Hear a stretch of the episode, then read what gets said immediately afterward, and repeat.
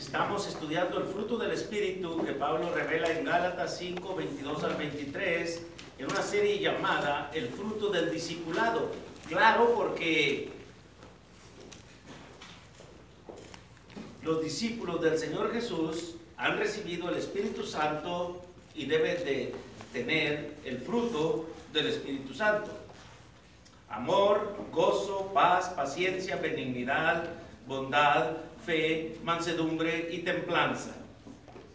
Dentro del contexto del llamado fruto del Espíritu, la fe, en la mayoría de las traducciones está descrita como fidelidad.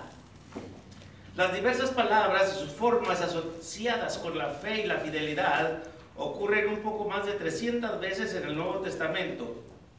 Como tal, transmiten muchos significados asociados tales como creer, fidelidad, confiabilidad y confianza. Aunque hay diversos énfasis expresados en las varias formas de la palabra, nuestra meta hoy aquí es descubrir la idea básica a todas estas formas para entender la fidelidad como fruto del Espíritu y sus implicaciones para la vida del discípulo. Por tanto, hoy vamos a enfocar la fidelidad. ¿Alguna vez se han puesto a pensar cuán importante es la palabra fiel? Ciertamente aquí en Estados Unidos es muy importante. Déjenme darles un ejemplo. El 20 de enero del año 2009, Barack Obama fue investido como el presidente número 44 de los Estados Unidos. Pero ¿sabían ustedes que cuando juró como presidente no fue legal? No porque él no fuera un ciudadano de los Estados Unidos o alguna otra teoría de conspiración a medias. No era legal porque el presidente del Tribunal Supremo, el señor John Roberts, de la Corte Suprema, cometió un error al mencionar el juramento presidencial incorrecto. La Constitución de los Estados Unidos ordena que la primera parte del juramento del cargo por el presidente debería ser, juro solemnemente que voy a ejecutar con fidelidad la oficina del presidente de los Estados Unidos. En la inauguración del presidente Obama, Obama puso su mano sobre la misma Biblia que Abraham Lincoln había usado para su inauguración. Y luego el jefe Roberts dijo al presidente Obama que dijera, Juro solemnemente que voy a ejecutar las oficinas, la oficina del presidente de los Estados Unidos fielmente. Y ustedes pueden estar pensando, bueno, esa no es gran cosa, pero para ellos sí lo era. ¿Por qué? Porque el Departamento de Justicia informó de que a menos de que el juramento sea repetido exactamente como aparece en la Constitución, no es válido. Así que 32 horas más tarde, el 21 de enero del 2009, en una ceremonia privada en la Casa Blanca, el presidente Obama repitió correctamente el juramento oficial. Así que por un día fue un presidente falso. Fiel es una palabra importante. Y hoy quiero que meditemos sobre la importancia de la fidelidad de nosotros como discípulos en dos direcciones vertical y horizontal, hacia Dios y hacia la gente.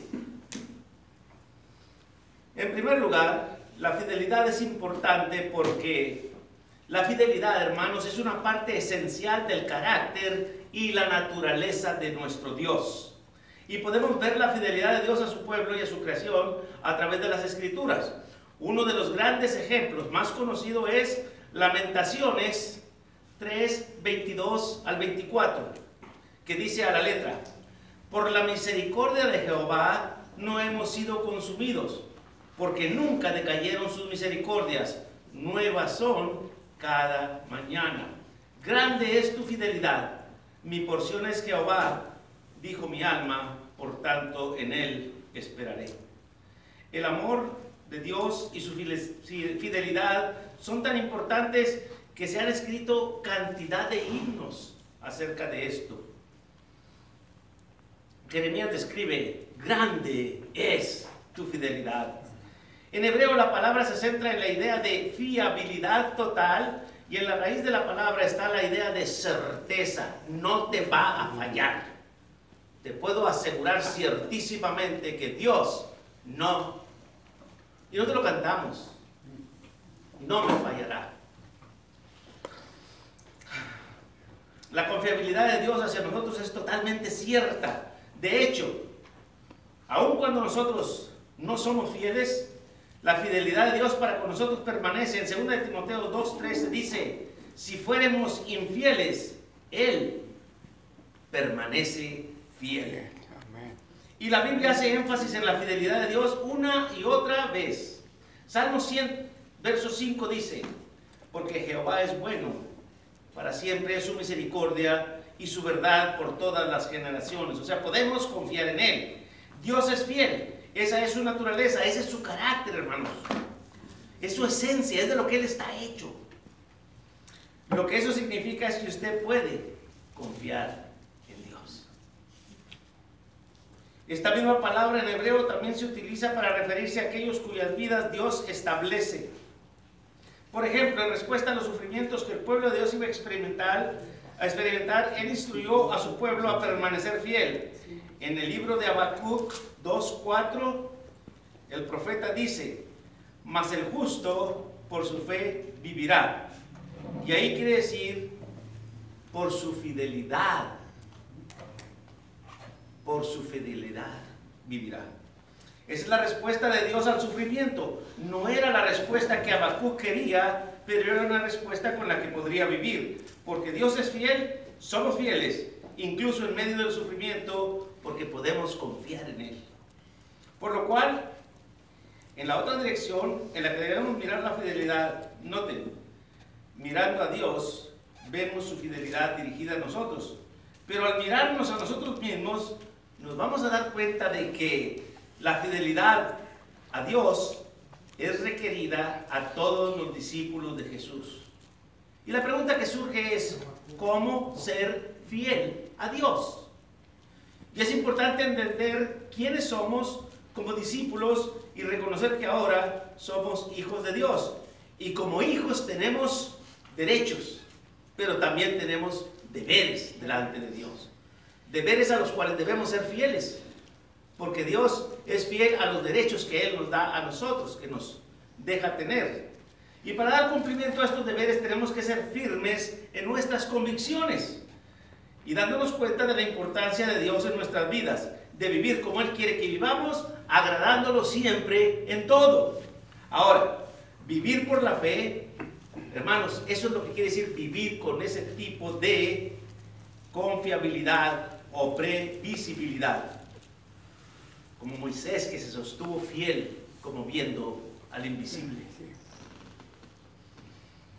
Es por eso que un buen sinónimo de fidelidad es la lealtad o la confiabilidad. Cuanto más fieles somos a Jesús, seremos más propensos a producir el fruto de la fidelidad en nuestras vidas.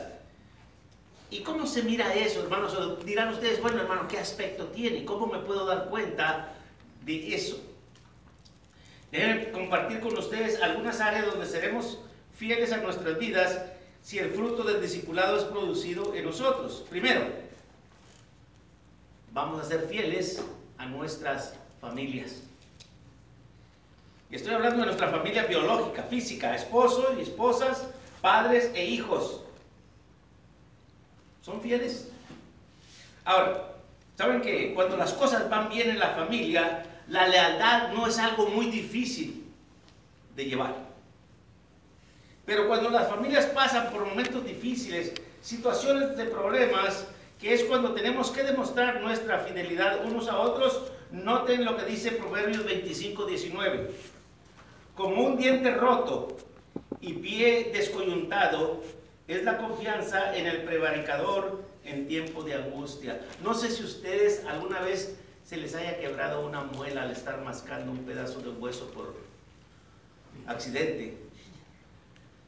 No puede usted volver a mascar por ese lado mientras tenga la, la muela abierta, quebrada. O cuando tiene un pie falseado, no se puede confiar en ese pie porque se puede doblar y caer. Así que hermanos, es lo que está diciendo el proverbio. No puedes confiar en una persona que no es fiel. Porque te va a dejar mal. Si usted ha tenido alguna vez un dolor de muela, sabe lo que te hace sentir miserable. Si usted tiene un pie malo, a cada paso que da es una agonía. Y esa es la descripción de cuánto sufren las familias cuando sus miembros son infieles. ¿Han oído ustedes que cuando hay una persona drogadicta en la familia, no es esa persona nada más la que sufre, sufre toda la familia. Todos pasan por situaciones difíciles. Cuando una persona se sale de lo que es la norma de vivir en la familia. Cuando tenemos un hijo terco, una hija terca, un muchacho que no hace caso, toda la familia sufre. Segundo, si somos fieles, seremos fieles a nuestros amigos. En Proverbios 17, 17 dice así, en todo tiempo ama el amigo y es como un hermano en tiempo de angustia. Es muy bueno, hermanos. Ustedes saben, cuando vas por la vida con amigos verdaderamente leales, pero cuando un amigo te falla, que tú creías que era fiel, entonces pasa esto. Después empiezas a desconfiar de todos los demás también. Y eso no está bien. En matemáticas, noten esto, en matemáticas, un amigo es alguien que multiplica tus alegrías y divide tus dolores. Porque cuando los compartes, ya pesan menos. Ya tienes ayuda para que los lleve contigo. Un amigo es alguien que entiende tu silencio si se acuerdan de los amigos de Job, cuando llegaron, siete días estuvieron viéndolo en el sufrimiento en que estaba y no dijeron nada. Nada más lo veían. Y luego le dicen, después de eso, le dicen, se te puede hablar. Se te puede hablar. Respetaron, hermanos, su silencio. Un verdadero amigo respeta su silencio de lo que tú no le quieres platicar, no te pregunta, bueno, ¿por qué no me platicas a mí? Si somos amigos, tenme confianza. No, respeta tu silencio. Un verdadero amigo sabe que si no se lo cuentas es porque no quieres contárselo y respeta tu decisión. Pero también un amigo verdadero es alguien que se queda contigo cuando todo el mundo se ha ido. ¿Si se acuerdan que hay amigos como la sombra? que nomás cuando está el sol y está el día bonito, la sombra está a tu lado, pero que no vengan días nublados, días tristes, porque hasta la sombra te abandona. También se va. Hay amigos que son como la sombra. Yo sé, y lo confieso, que a veces he fallado también en ese departamento. A veces nos olvidamos que para tener amigos, primero debemos mostrarnos amistosos. Los discípulos son fieles a sus amigos. Los discípulos también son fieles administradores de las bendiciones de Dios. Y aquí quiero que me pongan atención, hermanos. Algunas traducciones de la Biblia usan la palabra mayordomo para describir la relación del discípulo con las bendiciones de Dios. Pero en realidad no tenemos un marco de referencia para dar esa, a esa palabra en nuestra cultura. En los viejos tiempos, cuando la Biblia fue traducida, un mayordomo era un hombre que administraba el patrimonio de un acaudalado terrateniente. Note que vivía en la casa de su amo y utilizaba las tierras pertenecientes a ese patrón. Su trabajo consistía en administrar los bienes. Y todos los discípulos, los cristianos, somos mayordomos. ¿Sabe por qué? porque no somos dueños de nada, solo administramos lo que es de nuestro Señor Jesucristo, nuestro dueño. En casa, en esa casa donde usted vive, no es suya, Dios es el dueño. Y usted la está administrando para Él. Ese coche, esos ahorros y el efectivo que usted tenga no son suyos. Dios es el dueño de todo eso. Y cuando Dios lo necesite, usted tiene que estar dispuesto a usarlos para Dios. Porque no son suyos. Solo somos mayordomos, solo estamos administrando. Y la pregunta que surge entonces, ¿qué clase de administrador eres? ¿Te estás quedando con lo que no es tuyo? ¿Estás robando? ¿Robará el hombre a Dios? Claro que sí. Cuando nos quedamos con lo que es de Dios. Y a veces para los predicadores, para nosotros es muy peligroso. Cuando nos podemos hablar de nosotros. Fui para allá, vine para acá, traje esto, llevé lo otro y empiezo a hablar de mí. ¿Y saben qué estoy haciendo? Estoy robando a Dios del tiempo que ustedes dedicaron para oír de Él, no de mí. Ustedes vinieron aquí a escuchar de Dios, del Padre, del Hijo, del Espíritu Santo, pero no del predicador, no de mi persona. Así que los predicadores tenemos, debemos tener mucho cuidado de no robar a Dios del tiempo que ustedes multipliquen 60 o 70 personas, una hora. ¿Qué tanto le robé a Dios si me puse a hablar de mí? Hay que tener cuidado, hermanos de no hablar tanto de nosotros. ¿Qué tipo de administrador eres? En 1 Timoteo 6, 17 al 19 dice, a los ricos de este siglo manda que no sean altivos, ni pongan la esperanza en la riqueza, las cuales son inciertas, sino en el Dios vivo que nos da todas las cosas en abundancia para que las disfrutemos, que hagan bien, que sean ricos en buenas obras, con eso que Dios ha puesto en tus manos que sean ricos en buenas obras, dadivosos, generosos, atesorando para sí buen fundamento para lo porvenir, que echen mano de la vida eterna. ¿Sabes qué es lo que va a contar ante Dios? No lo que guardaste, sino lo que diste. Es lo que cuenta delante de Dios. Permítame contarles al menos de dos oportunidades que ustedes tienen aquí en este grupo para compartir y hacer el bien. El hermano Juan Martínez tiene un proyecto de una construcción o hay construcción de una casa de reunión allá en Acuña, Nuevo León. Si quieren ayudar en eso, si con los bienes que Dios ha puesto a su, a su disposición quieren ayudarle a Dios, ahí está una oportunidad. Hay otra. Si acaso quieren ayudar a un hermano predicador en México, hablen con su servidor. Amén. Así que son dos, al menos. Ustedes pueden buscar otras. Hay muchas oportunidades de repartir aquello que Dios te ha dado para que le administres, no para que lo guardes para tesoros para ti aquí en la tierra. Haz tesoros en el cielo con eso que Dios ha puesto a tu alcance. Los discípulos somos administradores de las cosas de Dios y Dios nos ha confiado eso y tenemos que compartirlo con los demás. Y esto nos lleva al último ámbito de la fidelidad. Los discípulos son fieles miembros de la iglesia. Romanos 12:5. Así nosotros, siendo muchos, somos un cuerpo en Cristo y todos miembros los unos de los otros. ¿Qué quiere decir esto?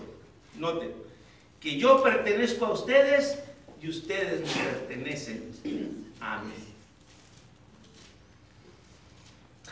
Yo les necesito, ustedes me necesitan, todos nos necesitamos mutuamente, por lo cual Dios provee una estructura para que haya organización que se llama la iglesia del Señor, la iglesia de Cristo. Aquí trabajamos todos juntos, unos con otros, unos para otros y todos para Dios.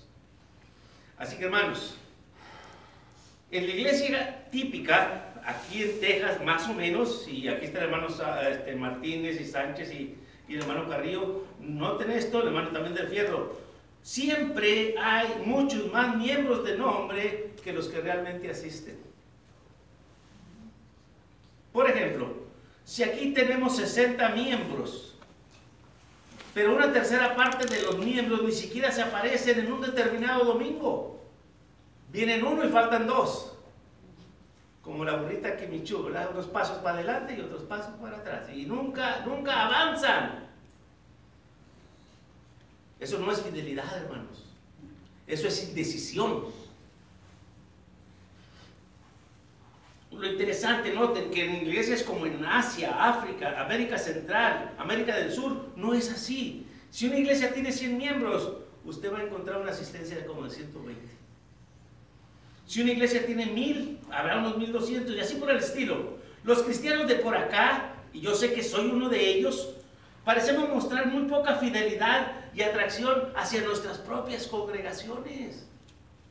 No nos interesa si crece o no crece, si hay gente o no hay gente. No invitamos otros para que haya más que miembros, que haya invitados que reciban también el mensaje de Dios.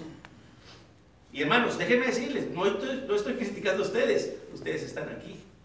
Estoy hablando de los que no están. De los que por cualquier cosita dejan a Dios. Que no se ofrezca ninguna otra cosa, por ejemplo, cortar el zacate, lavar el carro o ir a la tienda y ya. Que no cumpla el nieto, que no cumpla Oye, ya dejas a Dios. Eso es a lo que me refiero, hermano. La fidelidad es muy importante para Dios. Y debemos ser fieles a Dios primero. No estoy criticándolos a ustedes, están aquí, me da gusto. Me refiero a aquellos que vienen de vez en cuando. Solo estoy escribiendo un problema espiritual que existe por esta parte del planeta. Imagínense ustedes, enlistarse en un ejército y luego ir nada más cuando se te dé la gana. Y hay guerra y tú te quedas en tu casa. Que vayan nosotros. Ah, pero cuando hay desfile, sí, ¿verdad? Ah, a marchar, que nos mire toda la gente en el desfile. O sea, ¿somos soldaditos de desfile o somos soldaditos de batalla? Yo creo que deberíamos estar hombro a hombro en las trincheras, peleando contra el enemigo. Así que hermanos, es triste cuando es tiempo de guerra y el soldado de Cristo no está en sus filas. Muchos de los soldados del Señor están desaparecidos, ausentes y sin amor. Escuchen, Dios no nos ha llamado a ser espectadores en la batalla. Estamos llamados a librar la batalla. Dios quiere que seamos soldados fieles. El llamado al discipulado, hermanos, es avanzar desde las bancas o desde las sillas, como ustedes quieran verlo, hasta el frente. Aquí estoy, Señor, envíame a mí.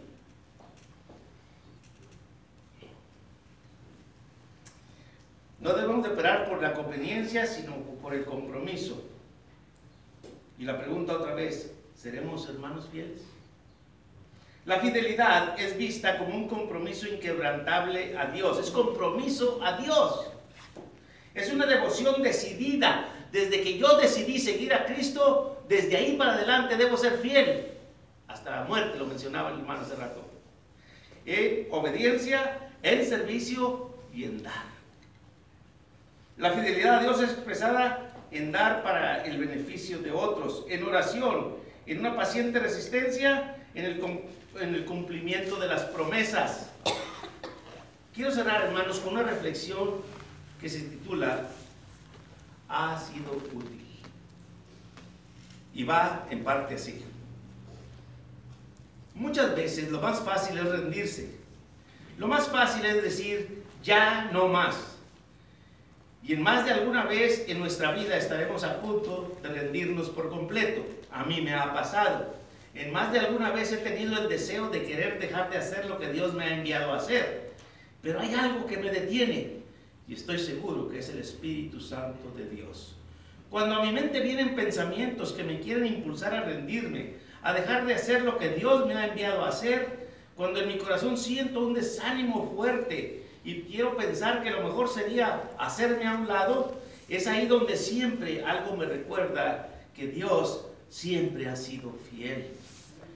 Es que a pesar de que en nosotros permanezca un deseo constante de querer rendirnos, Dios siempre nos recordará su fidelidad en todo lo que Él ha hecho por nosotros. Lo que éramos antes y lo que somos ahora, lo que somos ahora gracias a Él. Todo ello me lleva a redirigir mi pensamiento y a darme cuenta de que sin Él nada soy. Si cada uno de nosotros pensáramos en su fidelidad, en lo fiel que ha sido en todo tiempo y cómo lo seguirá siendo, creo que al menos que lo menos que podríamos hacer es seguir luchando, seguir intentándolo y no darnos por vencidos. ¿Por qué entonces querer dejar aquello que Dios te dio? ¿Acaso su fidelidad no te ha mostrado que siempre ha estado contigo? Hay cientos de razones por las que tienes que seguir de pie. Hay tantos motivos por los cuales no debes rendirte. Hay tantos ejemplos de su fidelidad hacia tu vida. Entonces, ¿qué te hace querer detenerte? Hoy es un día hermoso. Dios quiere que por un momento dejes de ver todo lo gris y enfoques tu mirada hacia su fidelidad, hacia su incomparable fidelidad. Autor Enrique Monterrosa. El apóstol Pablo escribiendo a Timoteo le dice, si fuéramos infieles, Él permanece fiel. Él no puede negarse a sí mismo. Segunda de Timoteo 2.13. Yo creo, hermanos, yo creo que de alguna manera muchos de nosotros, si no todos, le hemos sido infieles. Y es algo de lo que debemos de arrepentirnos antes de que sea demasiado tarde. ¿Quieres pedirle perdón a Dios? Yo sí. Podemos orar contigo y por ti. Y también si nunca te has rendido a Cristo para empezar esa vida de fidelidad a Él, y si hoy quieres venir a los pies de ese Dios fiel que dio a su Hijo unigénito para el perdón de todos tus pecados, la invitación es tuya mientras cantamos. Amén. Y de mi parte, muchas gracias por su atención. Gracias.